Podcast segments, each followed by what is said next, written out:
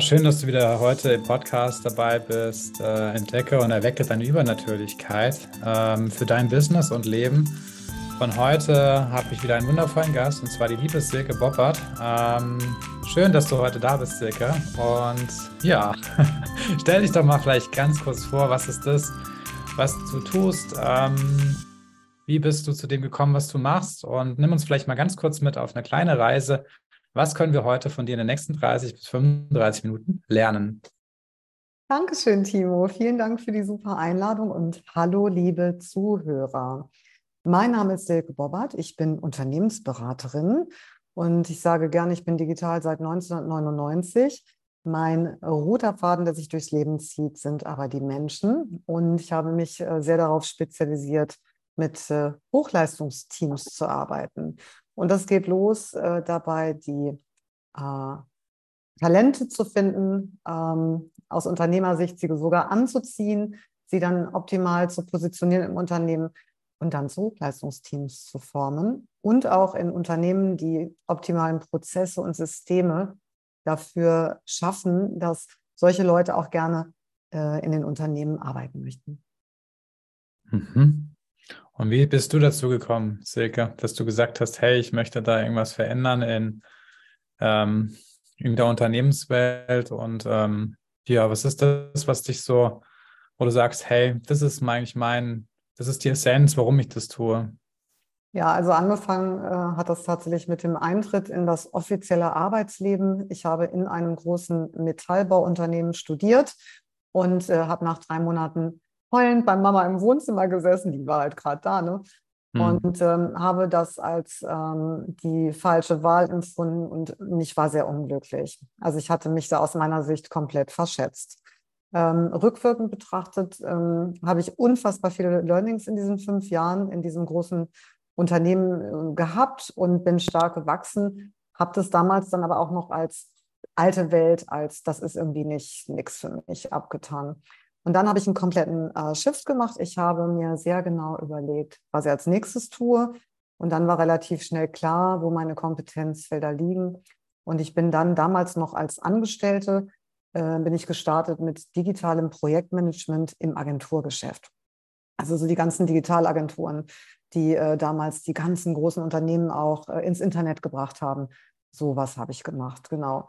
Und das fand ich am Anfang äh, unheimlich, äh, also als die Lösung aller meiner Probleme, eine ganz andere Arbeitswelt. Äh, alle haben von vornherein kollaborativ äh, auf Augenhöhe zusammengearbeitet. Kollaborativ meint, äh, es haben immer mehrere Spezialisten von Anfang an an einem Workflow gearbeitet.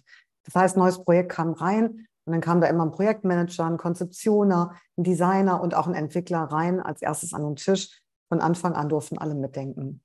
Und äh, natürlich ist auch in dieser Welt nicht immer alles perfekt. Nur die äh, Idee der Konzeption des Menschen zusammen Dinge kreieren, das hat mir unheimlich gut gefallen. Und das ist tatsächlich der rote Faden, der sich weiter durchzog. Also kann man sagen, du möchtest Menschen zusammenbringen und sie inspirieren, ähm, ihre Ideen rauszubringen und sie sozusagen dadurch in die Leistung zu führen, nicht aus dem Wollen, sondern eher, weil du sagst, okay, das ist einfach die Pflicht jedes Menschen aus meiner Sicht, das zu tun und das mit einer Verantwortung zu tun? Ja, also ich bin ganz stark äh, der Meinung, dass wir hier sind für was und mhm. äh, dass jeder halt für was anderes da ist und äh, nicht jeder möchte aber jetzt Unternehmer werden. Und wenn ich doch ein optimales System um mich herum habe, wo ich ausschließlich in meiner, ich nenne das immer Geniezone, ne? Äh, mhm. Äh, wir sind ja alle multidimensionale Genies und wenn ich dann in meiner optimalen Geniezone bin und um das andere wird sich gekümmert, dann bin ich am meisten in Freude und auch im Flow und im Hier und Jetzt. Hm.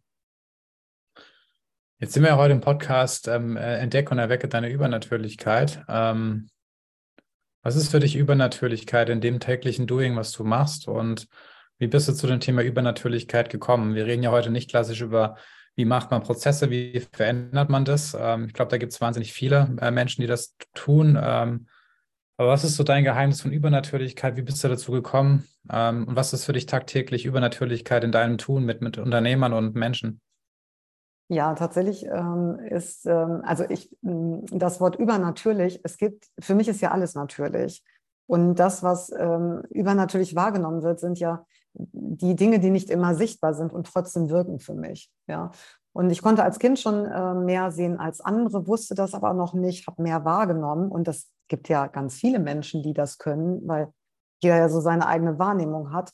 Und ähm, was ich immer wundervoll finde, ähm, ist, wenn in Unternehmen einfach Freude ist, wenn da Erfolge gefeiert werden und wenn die vom Zufall befreit sind. Und da gibt es für mich zwei Aspekte tatsächlich. Das eine ist, wenn man seine, also die menschliche Kreationskraft optimal nutzt und auch in den Unternehmen äh, man super zusammenspielt, weil dann wirkt es manchmal, als ob Wunder geschehen. Aber in Wirklichkeit sind es keine Wunder, sondern jeder ist so im So-Sein und äh, kann einfach als Teil an dem Großen und Ganzen mitwirken. Und dann hat man manchmal das Gefühl, dass Dinge einfach nur noch tragen, äh, dass äh, man mitgenommen wird, dass Ne, so viele Menschen reden ja von Pech, aber das ist dann genau das Gegenteil. Es fluppt nur so, es funktioniert einfach, es läuft, es ist alles im Fluss.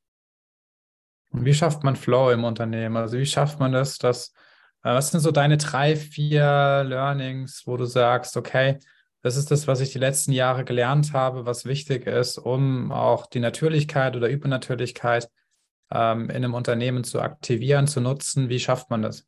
Ja, da darf ich noch mal eine schöne Parallele auch zu meiner Zeit in diesem großen äh, Unternehmen da äh, zurückwerfen. Ich hatte damals das Gefühl, dass ich äh, gar nicht, dass ich gar nicht genug mitgestalten kann. Heute weiß ich, ich war noch nicht so weit, mit dieser Mitgestaltung zu nehmen.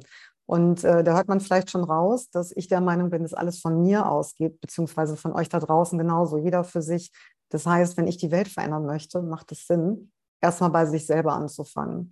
Und äh, tatsächlich ähm, habe ich schon sehr früh damit angefangen. Ich mache das schon sehr lange. Und seit, ähm, ja, ich glaube, 2018 oder so meditiere ich auch noch nach einer bestimmten Methode. Äh, der eine oder andere hat vielleicht den Namen Dr. Joe Spencer schon mal gehört. Das ist eine sehr wissenschaftliche Methode. Da wird auch alles gemessen. Und äh, ich gucke einfach, dass wenn ich morgens ins Unternehmen gehe oder überhaupt rausgehe, dass ich optimal eingestellt bin. Also gewonnen und verloren wird zwischen den Ohren. Und äh, das heißt, ich gehe erst aus der Tür, wenn ich ein Lächeln im Gesicht habe und okay bin. Und da sind wir auch schon beim nächsten Punkt. Der nächste Punkt ist einfach, wenn ich möchte, dass ich nur A-Mitspieler in meinem Team habe, ja, dann darf ich die zum ersten Mal auch bezahlen können. Ja, also die sind halt meistens auch, da gebe ich mehr für aus. Ich kriege aber auch mehr dafür. Aber möchten A-Mitspieler denn überhaupt auch zu mir kommen? Denn A-Mitspieler spielen nur mit anderen A-Spielern. Und die Frage ist, verhalte ich mich so? Ja, und Menschen kopieren gerne, die gucken einfach nach vorne und äh, ja, wenn ich halt nicht jeden Tag da rausgehe und mein Bestes gebe, wie sollen es dann meine Mitarbeiter tun? Ähm, dann geht es weiter natürlich auch darüber hinaus, dass äh, Top-Leute sich auch aussuchen können, wo sie sind und, äh, und gerne arbeiten. Und da geht es natürlich einfach dann darum, im Unternehmen äh, Orte zu schaffen, wo die sich auch wohlfühlen. Und an was für Orten fühlen die sich denn wohl? Am besten einfach mal die Mitarbeiter fragen. Denn nicht, was ich denke, was denen gefällt, gefällt denen, sondern also die Mitarbeiter einzubeziehen. Und das sind eigentlich jetzt schon wieder fast zwei. Ne? Also einmal zu fragen und dann die Dinge aber auch umzusetzen. Also das heißt, die können sich darauf verlassen, dass wenn sie Verbesserungen haben, dass ich auch dafür sorge als Unternehmerin, dass die dann umgesetzt werden. Ne? Hm. Ja, also das ähm, versuchen wir so ein bisschen die, Transformation jetzt auch zu bekommen zu dem, was wir jetzt auch erleben. Ähm, also was wir draußen auch in der Welt erleben und ähm, was macht für dich ein A-Mitarbeiter aus oder was definiert einen A-Mitarbeiter? Hm. Ja, das ist eine total gute Frage, Timo. Ähm, ein A-Mitarbeiter ist für mich jemand, für den es selbstverständlich ist, dass er gut in der Sache ist. Also da geht es eigentlich gar nicht mehr darum zu sagen, okay, meine Aufgaben, die kann ich alle gut erledigen, weil ich ähm, da einfach alles für mitbringe. Also fachlich jetzt zum Beispiel erstmal. Aber viel wichtiger ist, ich sage immer, ich, ähm, äh, ich stelle ein oder gucke mir Leute an, die ein Feuer in den Augen haben. Ja, also die Lust haben zu arbeiten, die gerne etwas tun. Weil niemand ist äh, über Geld mehr als drei Monate lang, also jede Gehaltserhöhung verpufft nach drei Monaten ähm, ich stehe morgens nicht auf für das Geld. Das sollte natürlich mitkommen, das ist klar. Ne? Das ist ja eine Energie und das ist auch die Wertschätzung und auch das, was wir dann ja tauschen. Aber es ist total klar, dass ich äh, Leute suche, die einfach Lust haben, die äh, einfach Bock haben, zusammen zu kreieren. Hm. Und ähm, wenn wir über das Thema Lust mal sprechen, ähm, mal total einfach mal das Unternehmertum einfach mal so, wir sind einfach, wir reden über das Gefühl der Lust und das Gefühl, Lust zu haben. Ähm, was bedeutet das für dich, Lust zu haben? Und warum glaubst du, oder was glaubst du, macht es aus, Lust selbst zu kreieren? Also tatsächlich benutze ich gerne ein anderes Wort. Vielleicht meinen wir da aber dasselbe. Ähm, ich bin gerne in Freude, weil es mir unheimlich Spaß macht, ähm, ja, aktiv zu sein, etwas zu gestalten, mitzuwirken. Und äh, ich bin der Meinung, dass man niemanden motivieren kann, äh, der nicht intrinsisch motiviert ist. Und was ist denn das? Das bedeutet, dass ich für mich geklärt habe, warum ich morgens aufstehe. Und ich mache mal ein ganz banales Beispiel. Ähm, ich bin jetzt heute bei mir zu Hause, also nicht mit anderen Teams oder Mitarbeitern unterwegs. Und ich bin das heute schon den zweiten Tag und ich merke dann morgens, weil der Weg zum Schreibtisch nicht so weit ist, dass mir das Aufstehen schwerer fällt.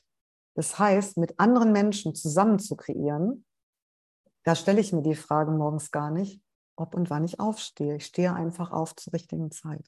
Ja, und meistens werde ich auch vorm Wecker wach hier alleine, wir könnten jetzt mal morgen gucken, morgen bin ich nämlich auch hier, wird es mir wahrscheinlich noch ein bisschen schwerer fallen, weil mich das unheimlich motiviert, mit anderen Menschen zusammenzuarbeiten. Ich sage immer, wenn ich das nicht tun würde, könnte ich auch hier alleine sitzen, aber dann könnte man gar nicht so coole Sachen machen.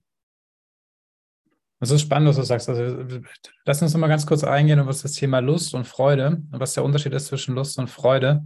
Weil ich glaube, da gibt es schon eine Differenzierung. Ähm, was glaubst du, könnte ein Unterschied sein zwischen Lust und Freude? Magst du mir einfach mal sagen, was, ähm, was für dich das Wort Lust ist? Ja, ich kann mal schauen. Also für mich ist Lust zum Beispiel Lust am Leben. Ähm, also Lust ist für mich was, wo ich sage, ähm, das passt mit meinen Werten zusammen. Das ist das, was mich antreibt. Das ist das, was, was mich aus dem Inneren erfüllt, wo es sozusagen eine Voraussetzung für Lust ist, für mich erstmal lustig zu sein. Das heißt, also das Wort der Lust setzt voraus, dass ich Lust habe, lustig zu sein in diesem Element, was ich tue. Die Freude ist für mich das Ergebnis aus dieser Lust. Das heißt, lustig muss ich erstmal wissen, okay, wie fühlt sich das Gefühl der Lust überhaupt an? Also es gibt ja auch Sexualität, es gibt andere Bereiche, wo wir über das Thema Lust sprechen. Man könnte es mal ganz gleich auf das Thema Beziehungen nehmen. Wenn ich sage, wenn ich keine Lust auf eine Person habe, ähm, dann fehlt die Resonanz. Und deswegen glaube ich, Lust ist ein, ist ein Resonanzbarometer. Das heißt, wenn ich Lust auf etwas habe, wie du gerade gesagt hast, ne, ähm, habe ich jetzt Lust, mich an meinen Schreibtisch zu setzen oder habe ich jetzt Lust, mit Leuten zu kreieren? Und wenn mein Naturell ist, eher mit Leuten zu co-kreieren, dann darf ich mir ja auch ein Gefühl oder einen Platz oder ein Space oder ein Umfeld kreieren, wo ich genau das auch erlebe.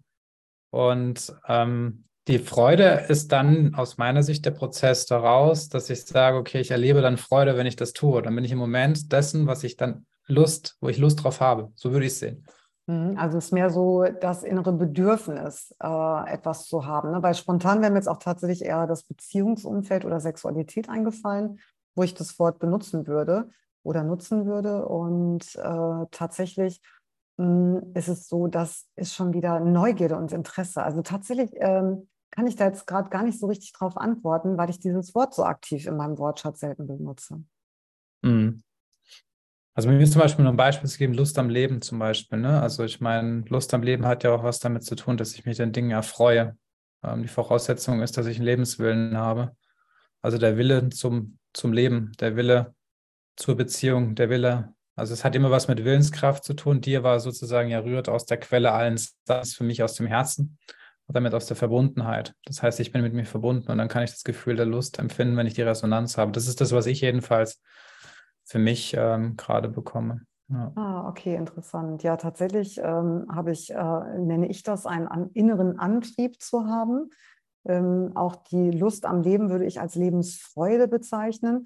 Mhm. Und ähm, ich schaue, dass ich ähm, oder ich ähm, gucke, dass ich möglichst in alles, was ich tue, Liebe hineingebe. Ne? Also auch zum Beispiel, wenn ich die Buchhaltung mache. ah, okay. Also, wenn du zuhörst, du kannst mal gerne googeln, Unterschied zwischen Lust und Freude und ähm, wir werden das vielleicht nochmal irgendwie resümieren. Darüber. Ich mache das nachher auch mal nach diesem Podcast. genau. Und es ist ja wieder die eigene Definition. Es ist ja eigentlich nur ein Wort, aber mit diesem Wort natürlich auch Sachen verbunden werden. Ähm, was ist, gehen wir nochmal vielleicht so ein bisschen in das Thema ähm, Hochleistung, hast du gesagt, ne? Mhm. Ja, was glaubst du, verändert sich in Zukunft in unserer Gesellschaft in Richtung Leistung? Ähm, also meine Prognose und vielleicht auch Wunschvorstellung für die zukünftige Arbeitswelt ist, wir sehen ja zum Beispiel da draußen, dass immer mehr Tätigkeiten schon auch von KIs übernommen werden. Ne? Sei es denn, äh, einen schönen Text zu schreiben oder etwas zu transkribieren oder Bilder zu malen. Und ähm, ich wünsche mir, dass viel mehr Menschen Orte haben, an denen sie sich sicher fühlen und gerne das tun, was sie am besten können oder was ihnen Freude macht im Erschaffen. Und ähm, das Interessante ist, dass dieses äh, Wort Hochleistungsteams oder High-Performance-Teams, das klingt so, als, also wir sind ja keine Maschinen, ne? das ist mir auch klar. Nur ich merke, wenn ich in der, Achtung, in der Freude bin und äh, mhm. äh, etwas gerne tue, dann vergesse ich die ganze Welt um mich herum, so wie früher, als ich als Kind stundenlang Häuser gebaut habe mit Lego. Da bin ich nach dem Mittagessen hochgegangen, habe angefangen zu bauen und dann rief Mama auch schon eine halbe Stunde später äh, Abendessen. Das war natürlich keine halbe Stunde später, das war Stunden später. Das mhm. war einfach dann dieses Aufgehen äh, im Hier und Jetzt und äh, einfach in dieser Tätigkeit, die mir so viel Spaß gemacht hat. Und was hinzukommt bei Hochleistungsteams ist, ganz viele Faktoren. Also erstmal ähm, vereint, also wenn ich diesen Teams Attribute geben darf, dann ist es so, dass dann ganz hohes Vertrauen herrscht in diesen Teams, dass man sich nahezu blind versteht. Damit meine ich natürlich nicht, dass es ersetzt zu kommunizieren. Nächster Punkt, hervorragende Kommunikation. Alle wissen, auf welches Ziel sie hinarbeiten. Ja? Und es ist einfach so, dass wenn du solche Orte ähm, schaffst zu kreieren, und äh, Menschen, die dort optimal einfach hm, ihre Aufgabe dann auch ähm, erfüllen können, dass das dann ein Hochleistungsteam wird. Und äh, ich habe ja auch Gruppendynamiken, äh, also NLP studiert. Und in der Gruppendynamik reden wir von funktionalen Gruppen mit gesunden Momenten. Das heißt, die, ähm, in diesen Gruppen ist es so, ich sage mal, anders. Also kurzfristig kannst du auch Teams durchpeitschen. Das ist aber für alle total mega anstrengend, für den, der die Peitsche in der Hand hat und auch für die, die durchgepeitscht werden. Aber mittel- und langfristig wirst du nur gute Ergebnisse erzielen, also einfach eine gute Qualität oder einen hervorragenden Umsatz oder auch Innovationen hervorbringen können, wenn du solche Umgebungen schaffst, wo Menschen genau zu solchen Teams werden. Ja. Hm. Das heißt, also das heißt, ähm, versuche so ein bisschen auch eine, eine, Begrifflichkeit zu finden, um so ein bisschen perspektivisch auch zu schauen, was wird wichtiger in Zukunft. Was ich jetzt bei dir raushöre, ist, dass du sagst, ähm, Hochleistung hat, hat, hat was damit zu tun, dass man Flow im Team hat und es sozusagen jeder weiß, was ist das, was er sozusagen mit seiner Einzigartigkeit ähm, lebt. Und durch dieses Erkennen der Einzigartigkeit, die Synergien im Team, ähm, zu, einer, zu einem hochkomplexen Orga, Organismus werden und dadurch sozusagen die Einfachheit wieder erkannt wird. Das heißt, Einfachheit entsteht indessen, dass wir das, die Dinge tun.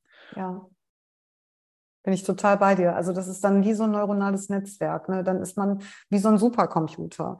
Das sage ich auch immer allen äh, Unternehmern, wenn ihr ein Problem habt, Ihr habt doch diese wundervollen Mitarbeiter, denen ihr auch gerne einen super, super Gehalt zahlt und kippt doch die Probleme auf alle aus, im Sinne von teilt sie mit allen. Weil mehr Leute, die aus unterschiedlichsten Perspektiven denken und dann auch noch gerne und gut zusammenspielen, die können ja viel bessere Lösungen liefern, als äh, wenn man da alleine sitzt und äh, ja, einfach das nicht mit jemandem teilt. Voll. Ja, und das kann man vielleicht auch nochmal sagen. Das ist sicherlich für den einen oder anderen Unternehmer oder CEO auch gar nicht so leicht, weil du kannst ja immer jemanden fragen, bis zu dem Zeitpunkt, wo du alleine an der, in der Führungsspitze bist. Ne? Und dann ist es umso wichtiger, auch jemanden zu haben, also einen engen Kreis, sage ich mal, dem man vertrauen kann, wo man auch mal offen sprechen kann, ne? dass man da oben nicht vereinsamt.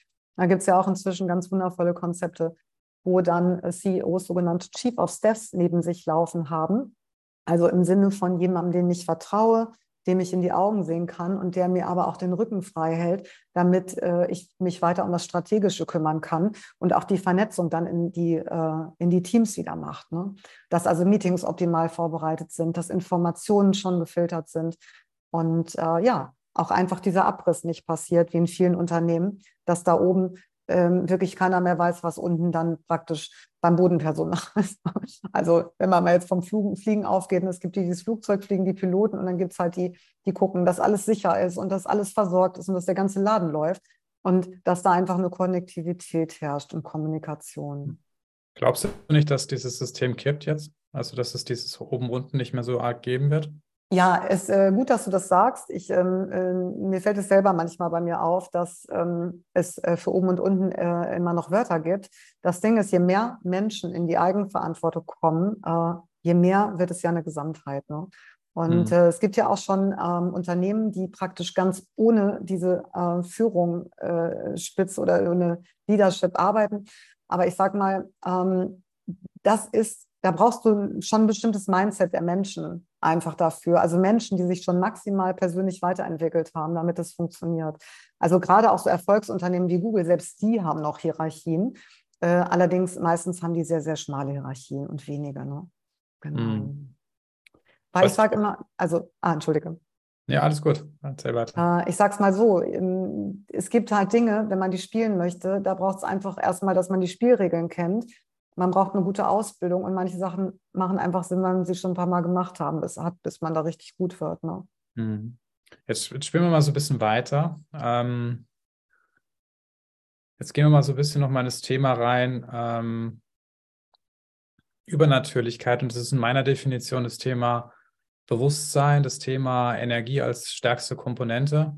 Das ist für mich aber auch das Thema Meditation, das Thema ähm, Visualisierung, das Thema ähm, nicht nur Mindset, aber da gehört für mich viel mehr dazu. Ähm, und ich glaube, also ich glaube persönlich daran, ähm, dass diese Komponenten stärker werden dürfen und auch werden. Ähm, was ändert sich oder was ist so dein, wenn du mal sagst, so in fünf Jahren Thema Bewusstsein, Business, ähm, wenn man da mal so reinschaut, du sagst auch, du meditierst nach Dr. Joe Dispenza. Ähm, da ist ja ein Riesenpotenzial da, was die wenigsten Menschen vielleicht bis gerade jetzt erlebt haben. Aber was tut sich im Thema Führung, Unternehmertum, gerade wenn man dieses Thema Bewusstsein nimmt und ähm, ja, was ist so deine Sichtweise? Ja, also ich ähm, guckte auch einfach mal ähm, in mein Leben und äh, was ich vorhin gesagt habe, dieses überall Liebe reinzupacken und wirklich überall, ähm, ist ja, wird ja, also bei der Meditation, wenn du Herz und Gehirn äh, in Kohärenz bringst und immer mehr in die Selbstheilung gehst und auch die Energien aus deinen unteren Zentren rausholst. Das heißt, du bist nicht mehr in Angst, du bist nicht mehr in Traumata, du bist nicht im Fight and Flight, außer der Säbelzahntiger steht jetzt wirklich mal vor einem, aber der ist ja schon ausgestorben. Deswegen in der aktuellen Welt gibt es ja seltenst noch Augenblicke, wo wir unser Überleben fürchten müssen.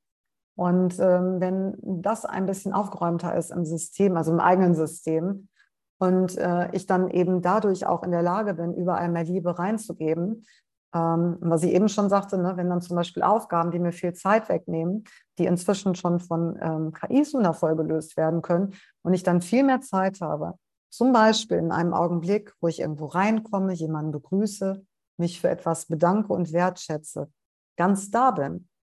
Oder auch in einem Meeting, ja, also nicht da sitze und an meinem Handy spiele, sondern erstmal diesen Fokus überhaupt halten zu können. Ne? Das ist ja auch ein Nebeneffekt von Meditation. Ich konnte früher gar nicht so stark meinen Fokus halten. Ich bin viel öfter abgeschweift. Aber wenn ich wirklich da bin, und das geht anderen Menschen da draußen vielleicht auch so, dann braucht man für das meiste viel weniger Zeit, weil man so ganz da ist. Und Bewusstsein ist insofern auch ein wichtiges Thema, sich auch mal bewusst zu machen, da sind noch andere Menschen, die haben andere Bedürfnisse, die haben andere ähm, Ideen und überhaupt erstmal wahrzunehmen, was alles so um einen herum ist. Ne? Deswegen, ich bin ganz sicher, dass die Organisationen ähm, durch ein höheres Bewusstsein unheimlich profitieren werden. Hm. Voll schön, was du ja sagst, weil das, ähm, deckt sich so ein bisschen mit der Sichtweise, die ich auch erlebe draußen. Ähm, ich glaube, ich glaube nur, dass sehr oft noch der Fight and Flight, Fight und der, der weiß schon, welchen ich meine. Der Fight and Flight, genau. Der, der Fight and Flight Mode, der wird halt sehr regelmäßig gedrückt bei den Menschen, ja. weil sie halt nicht differenzieren können oder weil halt einfach die Co-Abhängigkeit zu digitalen Sachen sehr stark ist. Ähm, und ich glaube, gerade deswegen braucht es einfach mehr Bewusstsein, auch, dass jeder Mensch das eigene Potenzial leben kann, wenn er sich bewusst wird, dass er seine eigene Erschaffer der Realität ist. Und das hat sehr viel für mich damit zu tun, wahrhaftig und ehrlich zu sein. Was sind denn so ähm, aus deiner Sicht deine Werte, ähm, mit denen du konform gehst und sagst, okay, das ist vielleicht wichtig in der Zusammenarbeit mit dem, was du tust, was du machst? Ja, also mein allerhöchster Wert ist äh, tatsächlich Loyalität. Also für mich ist es total wichtig, dass ich in meinem Umfeld und auch in den Unternehmen, wo ich arbeite, dass wir uns vertrauen können und auch aufeinander verlassen können. Also äh, gebrochene Loyalität ist etwas, ähm, das, äh, ja, also äh, das, das funktioniert für mich einfach nicht. Für mich ist das eine Grundvoraussetzung. Es ist wie so ein Fundament bei einem Haus. Und dann ähm, ist das etwas, was das nächste ist dann tatsächlich Ehrlichkeit. Äh, und ich sage das tatsächlich jetzt hier einmal, das ist für mich so selbstverständlich, dass ich das fast schon gar nicht mehr als Wert nennen würde oder äh, wahrnehme, aber nichtsdestotrotz es ist ein Wert. Ja, also bei mir kriegt man immer mich. Das ist vielleicht nicht immer angenehm, das ist vielleicht auch manchmal deutlicher, als der ein oder andere schon bereit ist, äh, Dinge wahrzunehmen. Äh, aber ich sage immer, Wahrheit ist Klarheit. Und ähm, ich kann gar nicht sagen, dass Klarheit könnte Klarheit auch ein Wert sein. Für mich ist es wichtig, dass ich klare Sicht habe. Und Klarheit entsteht eben zum Beispiel durch Kommunikation, dadurch, dass man mal fragt, Mensch, Timo, wie siehst du denn das? Oder wie hört sich das für dich an? Oder wie wir es am Anfang gemacht haben bei Begriffsklärung. Ne? Oh, mhm. Lust kann ich gar nicht zu sagen. Das Wort benutze ich fast gar nicht. Was bedeutet das denn? Ne?